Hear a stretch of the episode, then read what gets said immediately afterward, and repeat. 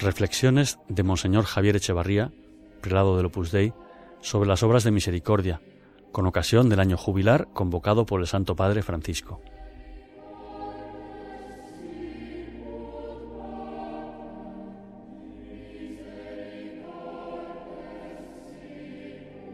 La última obra de misericordia corporal es enterrar a los difuntos.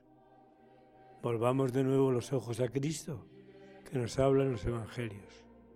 En su pasión, la crueldad de los hombres niega el más mínimo gesto de misericordia hacia el Señor, a quien vemos cautivo, sediento, enfermo, desnudo y rechazado por su pueblo.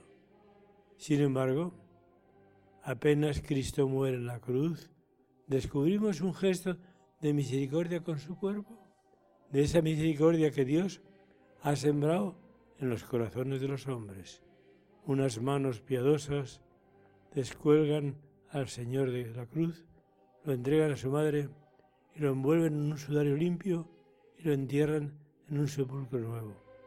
Muchas veces he pensado en este pasaje y entiendo perfectamente que los brazos dignos para acoger el cuerpo de Cristo eran los de su madre, con una vida tan limpia tan generosa con su Hijo y con todas las personas.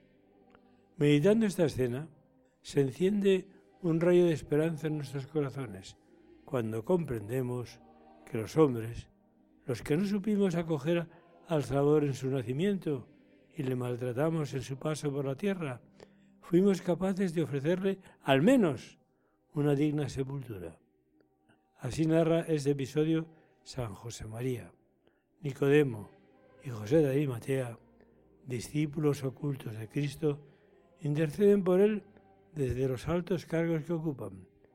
En la hora de la soledad, del abandono total y del desprecio, entonces dan la cara a Audácter, valentía heroica el fundador del Opus Dei, prosigue su oración con estas palabras. Yo subiré con ellos al pie de la cruz, me apretaré al cuerpo frío, cadáver de Cristo, con el fuego de mi amor, lo desclavaré con mis desagravios y mortificaciones, lo envolveré con el lienzo nuevo de mi vida limpia y lo enterraré en mi pecho de roca viva, de donde nadie me lo podrá arrancar. Y ahí, Señor, descansad. Cuando todo el mundo se abandone y desprecie, serviam, os serviré, Señor, como él mismo nos aconsejaba San José María, vivió las escenas del Evangelio metiéndose muy dentro, como un personaje más. Cristo nació para morir y así salvarnos. Esta escena debe remover nuestros corazones, pues la muerte, forma parte de nuestras vidas y nos ayuda a dar sentido al tiempo que transcurrimos en este mundo. En la encíclica Salvi leemos que solo Jesucristo indica el camino más allá de la muerte. Solo quien es capaz de hacer todo esto es un verdadero maestro de vida.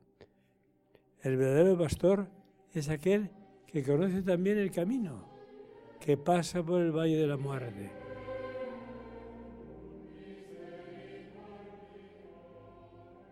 hijos e hijas mías.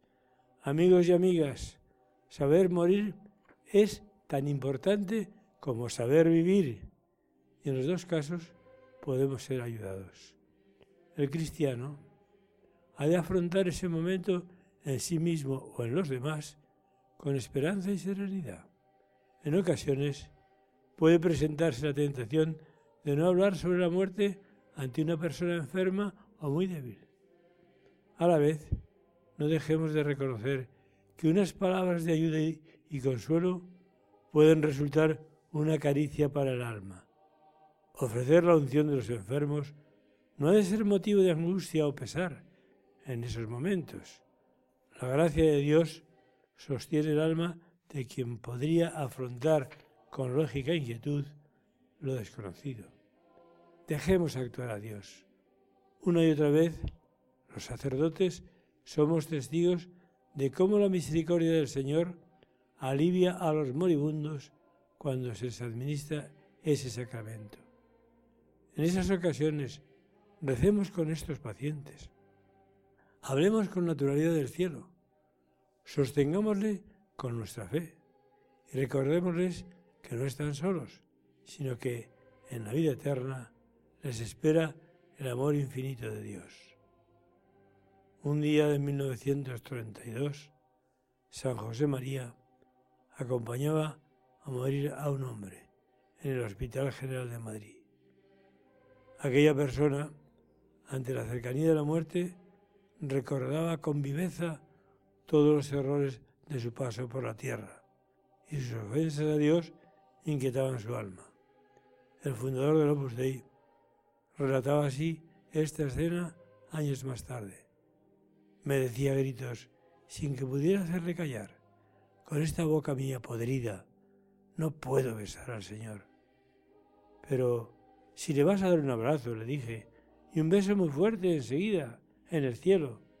Aquel hombre murió en paz, sostenido también por la fe de este santo sacerdote que supo estar a su lado en el momento de la prueba final. Dar sepultura a los muertos es una tarea que está llena de posibilidades para fortalecer la fe de los vivos. Quien experimenta el fallecimiento de un ser cercano agradecerá que le acompañemos con nuestra oración y serenidad, pero también con unas palabras de pésame, procuremos darles un tono sobrenatural para que nuestra fe sirva de consuelo a quien lo necesita. Quizá, quizá muchas personas carecen actualmente de una amiga o un amigo que les recuerde que Dios es un Padre que se ocupa también de los que se han marchado. Asimismo, es muy propio de los cristianos cuidar materialmente los lugares donde reposan los difuntos, limpiando sus tumbas, depositando algunas flores, etc. No se trata solo de avivar el recuerdo y de rezar por sus almas, sino que estas atenciones hacia los fallecidos demuestran también el respeto que mostramos hacia los cuerpos. Creemos firmemente en la resurrección de la carne y los lugares donde descansan los restos de quienes conocimos nos hacen presente que volverán a la vida. Quien ha rezado ante una tumba sabe que el amor no se apaga, sino que sigue vivo. La fe nos da la certeza de que la misericordia de Dios es capaz de traspasar de modo misterioso la barrera de la muerte. Qué grande es el poder de la misericordia con la que, gracias a la resurrección de Jesucristo, podemos alargar nuestro cariño más allá de los confines de esta vida. Pensemos, lógicamente, en María, la Madre del Crucificado. Sobre sus rodillas descansó Cristo cuando lo desclavaron de la cruz. Ella continuó llenándole de cuidados, aun con el corazón roto. Ninguno como María, ha dicho Papa Francisco, ha conocido la profundidad del misterio de Dios hecho hombre para salvarnos. Todo en su vida fue plasmado por la presencia de la misericordia hecha carne. La Madre del Crucificado resucitado entró en el santuario de la misericordia divina porque participó íntimamente en el misterio de su amor. Como nos invita el Santo Padre, imitemos a la Virgen Dolorosa en nuestro servicio diario a los vivos y a los difuntos.